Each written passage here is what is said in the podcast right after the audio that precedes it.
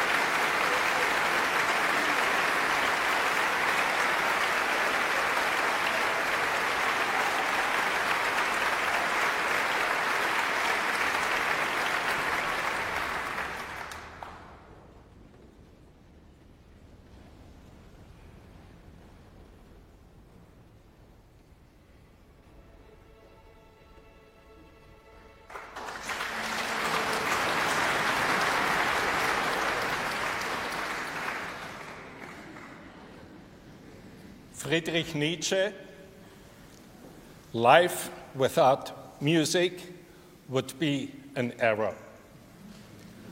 Every year, the Vienna Philharmonic gives hope and reason to the world with this, this concert. With great optimism, die Wiener Philharmoniker und ich wünschen Ihnen Prosit,